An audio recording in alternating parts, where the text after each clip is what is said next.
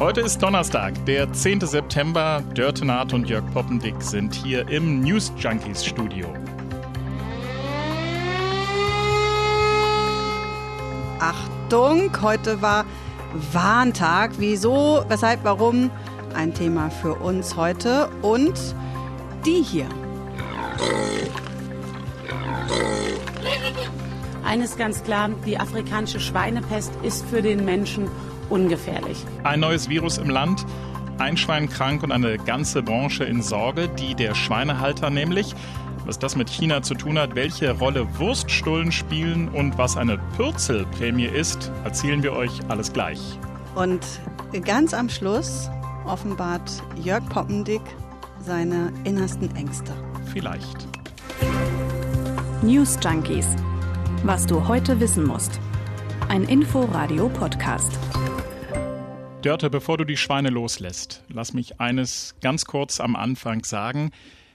Wenn ihr das gut findet, was wir hier machen, dann könnt ihr uns abonnieren. Wenn ihr das nicht so gut findet, könntet ihr uns das beispielsweise auch per Mail sagen an newsjunkies.inforadio.de. Wenn euch das gefällt, aber freuen wir uns natürlich auch über eine Mail. Äh, Vor allem dann, nein, in beiden Fällen. Wir wollen ja besser werden. Absolut. Aber jetzt darf ich sie loslassen, oder? Ja.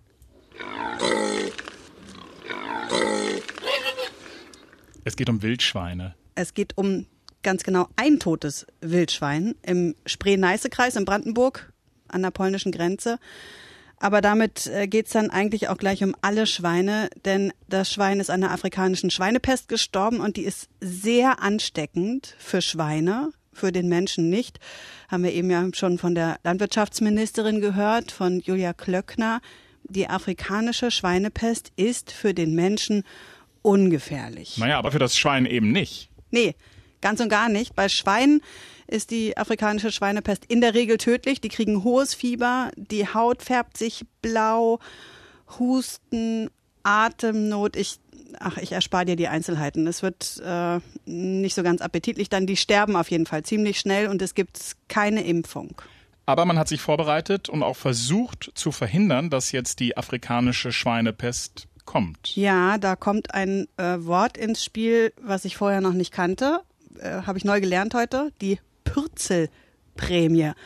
Äh, Die Jäger, die haben ja eine ziemlich eigene Sprache und äh, der Pürzel ist bei denen der Schwanz vom Wildschwein. Das heißt, es gibt Geld für ein geschossenes Wildschwein, eine Pürzelprämie. Der Landkreis Uckermark zum Beispiel im Norden äh, von Berlin gibt 25 Euro pro Schwein, wenn der Jäger eine Probe von dem Schwein einreicht, um dann eben zu überwachen, ob die afrikanische Schweinepest schon da ist.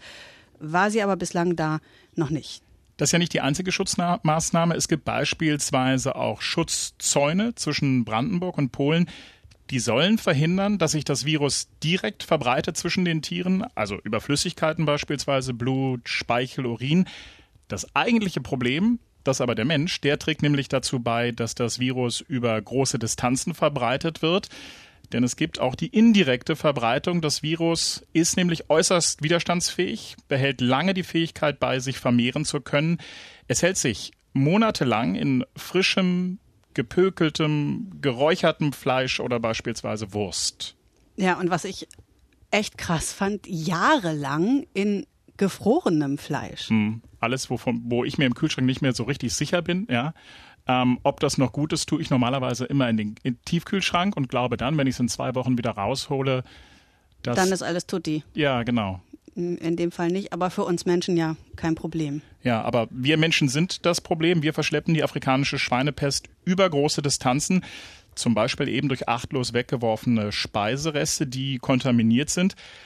Anderes Problem ist der Jagdtourismus in Gegenden, in denen das Virus verbreitet ist. Und um eben solche indirekten Ansteckungen durch den Menschen zu verhindern, ist es so, dass beispielsweise Jagdausrüstung gereinigt und desinfiziert werden muss. Merkst und du dir das fürs nächste Mal dann? wenn, Jagd? wenn ich wieder auf die Jagd gehe? Genau. Ach Dörte, es gibt Sachen, die wollte ich wirklich nicht in diesem Podcast erzählen. Ich Ende, also am Ende denken die Leute, nee, also am Ende schreibt man mir ein Image zu, dem, dem kann ich nie wieder gerecht werden. Klären wir es auf, du jagst nicht. Nein, nicht mehr.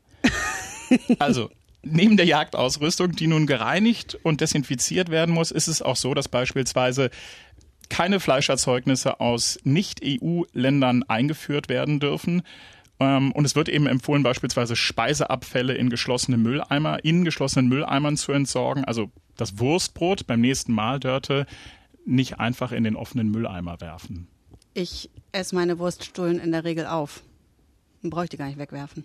Aber nur um das nochmal ein für alle Mal für alle zu sagen, man braucht tatsächlich keine Angst haben vor eben so einer Wurststulle. Auch wenn das Virus da drin sein sollte, ist es für die Menschen kein Problem. Das hat Julia Klöckner, die Bundeslandwirtschaftsministerin, in ihrer Pressekonferenz heute auch tatsächlich mehrere Male betont. Auch vom Verzehr von gegebenenfalls äh, kontaminiertem Fleisch gehen keinerlei Gefahren für die Gesundheit beim Menschen aus. Es handelt sich nicht um eine Zoonose. Ich glaube, ähm, hier können wir heute wieder was mitnehmen, was lernen. Zoonose, Dörte? Ja, Zoonose, sagt sie da. Das sind Infektionskrankheiten, die vom Tier zum Menschen oder auch umgekehrt vom Menschen zum Tier übertragen äh, werden können. Covid-19, Corona, was uns alle so beschäftigt, ist so eine Krankheit. Da gehen die Forscher ja davon aus, dass äh, Schuppentiere und Fledermäuse da irgendwie als Überträger in Frage kommen. Andere Zoonosen, zum Beispiel Malaria oder Tollwut oder eben auch die Pest, also der sogenannte schwarze Tod. Äh, Im 14. Jahrhundert war das ja quasi eine der verheerendsten Epidemien der Menschheitsgeschichte überhaupt, übertragen unter anderem durch Ratten. Und deswegen führt der Name afrikanische Schweinepest da vielleicht auch so ein bisschen in die Irre, weil Menschen sich eben keine Sorgen machen müssen. Wer sich aber gerade große Sorgen macht, das sind die Schweinebauern in Deutschland. Wir im Inforadio haben heute Nachmittag mit Henrik Wendorf gesprochen. Er ist der Präsident des Landesbauernverbandes in Brandenburg und er hat uns gesagt, dieses eine gefundene infizierte Wildschwein, das könnte schon Auswirkungen haben für alle Schweinebauern in Deutschland. Es könnte nämlich zu Exportstopps kommen. Das ist eine, ein Szenario, was momentan sehr schwer abzuschätzen ist, aber auch gleichzeitig ähm, sind auch Handelsströme innerhalb des Landes problematisch, weil Tierhalter dann ganz einfach ihre vertraglich zugesicherte Abnahme storniert bekommen. Dort muss man gute Hilfsmittel hm, schaffen, auch auf politischer Seite, dass man diesen Tierhaltern dann hilft, wenn sie ihre Tiere ganz einfach nicht aus den Stall bekommen. Und ja, das ist ein Szenario, mit, darüber muss man sprechen und da brauchen auch Tierhalter Unterstützung. Und das sind ja nicht wenige Schweine in Deutschland. 25,4 Millionen Schweine werden in Deutschland gehalten das äh, ist unvorstellbar viel. Ja, das, das ist, ist echt Zahl, viel. Krass. Und dann und dann kommt noch so eine Riesenzahl. Ähm, der Bauernverband sagt nämlich 2,5 Millionen Tonnen Schweinefleisch gehen in den Export und das vor allem äh, nach China. Ein Drittel der Exporte gehen dahin. Das überrascht mich jetzt wiederum nicht. Das hätte ich also vermutlich mir gedacht. Ja, aber weißt du, was daran interessant ist? Die Nachfrage aus China ist vor allem im vergangenen Jahr deutlich gestiegen. Und weißt du warum? Weil es da nämlich die afrikanische Schweinepest gab. Ah, okay. Ja, das versuchen die deutschen Behörden jetzt natürlich zu verhindern, dass es zu einer ähnlichen Entwicklung kommt. In Brandenburg ist man im ja, Schadensbegrenzungsmodus, im Krisenmodus. Es gibt jetzt eine Kernzone im Radius von drei Kilometern um den Fundort. Da kommt man jetzt nur noch mit einer Sondergenehmigung rein. Betroffen sind die beiden Landkreise Spree-Neiße und oder Spree und es gibt noch einen, einen erweiterten Sperrkreis und da hat die zuständige Ministerin Ursula Nonnemacher heute gesagt, in diesem erweiterten Sperrkreis ist es beispielsweise so, da gibt es ab sofort ein Jagdverbot, um eben ja möglicherweise infiziertes Wild nicht auch noch aufzuschrecken, damit das dann loszieht woanders hin. Dann äh, müssen wir die Bergung und die unschädliche Beseitigung von Wildschweinkadavern, die dort gegebenenfalls auch noch aufgefunden werden, organisieren. Und es werden dort auch dann Kadaversammelstellen eingerichtet werden. Wir müssen eine Überprüfung der schweinehaltenden Betriebe durchführen hinsichtlich der Einhaltung der Biosicherheitsmaßnahmen. Es kommt zur Untersagung von Veranstaltungen, bei denen Schweine mitgeführt werden, also so Hoffeste oder entsprechende landwirtschaftliche Schauen.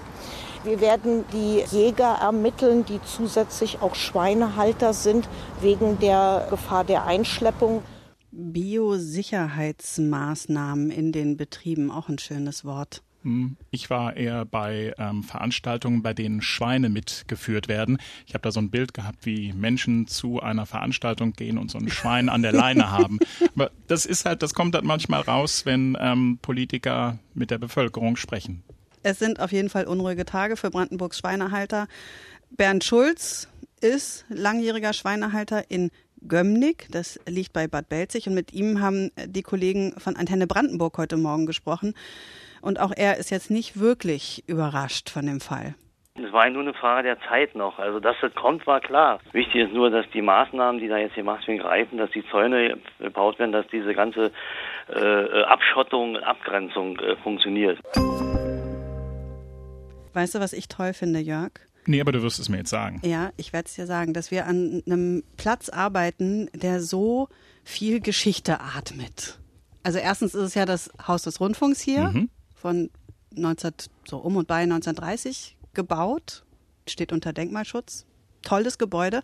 Und dann haben wir auch noch bei uns im Newsroom alles ganz modern drumherum, aber da steht dieses eine Artefakt, so ein, so ein Ding, was quasi direkt gefühlt aus dem Kalten Krieg auf den Schreibtisch da geplumpst ist in der Nachrichtenredaktion. Ein Telefon mit Kurbel an der Seite und obendrauf der Aufkleber Direktverbindung Senatskanzlei. Als ich hier vor, vor vier Jahren angefangen habe, auch in den Nachrichten, das war das Erste, was mir ins Auge fiel und sieht komisch aus, in der Tat. Also wenn Fremde kommen, dann möchte man es eigentlich so ein bisschen verstecken, um ja nicht den Eindruck zu erwecken, da würde jetzt tatsächlich andauernd der regierende Bürgermeister anrufen. Das ist es nämlich nicht, sondern ein Telefon für den Katastrophenfall. Genau. Es geht darum, wenn alles ausgefallen ist und beispielsweise die Bürger Berlins und Brandenburgs informiert werden müssen über einen Katastrophenfall, dann kann das, kann der regierende Bürgermeister eben über eine Direktverbindung zu den Menschen da draußen reden.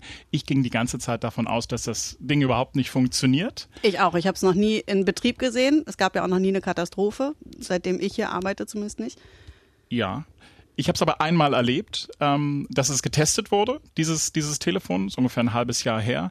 Und das war spooky, weil also das sieht nicht nur aus wie äh, als ja, käme es aus dem Kalten Krieg, sondern es klingt, als würde in einem Hitchcock-Film das Telefon klingeln. Das ging mir so durch, durch, durch Mark und Bein. Das heißt, du würdest äh, sofort merken, hier ist eine Katastrophe am Start.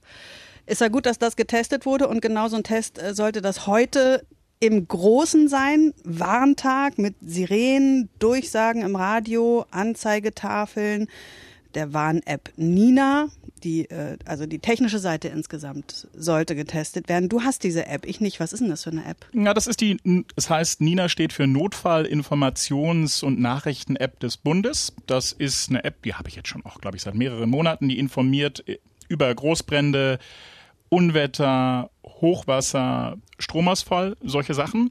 Und die sollte heute auch getestet werden. Wir haben ganz gespannt darauf gewartet. Ja. Aber wir haben im Grunde hier in Berlin diese, diese Warnung um elf nahezu verschlafen, denn in Berlin hört man keine Sirenen, die wurden vor Jahren abgebaut. Und Nina hat auch nicht funktioniert. Erst nach einer halben Stunde hat sie mich informiert, dass es heute diesen Warntag gab. Ja, ist aber nicht schlecht, dass es äh, dann wenigstens bei diesem Test mal aufgefallen ist, ne? dass es so richtig gut nicht funktioniert. Jetzt weiß man wenigstens, woran man arbeiten kann. Ja, 30 Jahre hat es das nicht gegeben, so einen großen Warntag. Ähm, Christoph Unger ist der Präsident des Bundesamtes für Bevölkerungs- und Katastrophenschutz, der sich also genau um sowas äh, kümmert. Und der sagte, der war heute Morgen bei uns im Interview und hat er gesagt, spätestens mit dem Hochwasser an der Elbe 2002 gab es die Einsicht, dass das vielleicht nicht ganz so gut war, dass diese ganzen Sirenen abgebaut worden sind in Deutschland. Und daraufhin haben sie eben zum Beispiel so ein System wie diese Warn-App äh, Nina auf den Markt gebracht. Wir haben jetzt mittlerweile ein sehr komplexes System, was wir tatsächlich beüben müssen. Die unterschiedlichsten Warnmittel, die unterschiedlich angesteuert werden. Es kommt dazu, und das ist auch ganz wichtig, dass wir eine Zunahme von Krisen, Katastrophenlagen befürchten, zum Beispiel im Zusammenhang mit dem Klimawandel. kurzfristig eintretende Starkregenereignisse, die kleine Bäche zu reißenden Strömen machen lassen. Wir haben das Thema Waldbrand auch in Brandenburg im letzten Jahr gehabt. Kurzfristig mussten Ortschaften evakuiert werden. Also es wird ungemütlicher, darauf müssen wir uns einstellen. Und deshalb wird es diesen Warntag jetzt ab sofort jedes Jahr geben, und zwar jeweils am zweiten Donnerstag im September und vielleicht klappt es ja im kommenden Jahr dann auch mit Nina. Jörg. Ja. Ich habe eine akustische Untermalung für unser letztes Thema. Oh Gott. Äh.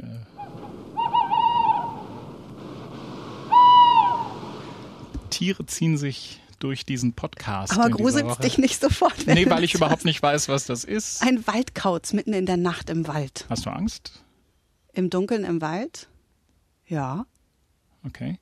Warum reden wir über Ängste, bevor wir über allein jetzt über deine Ängste sprechen werden.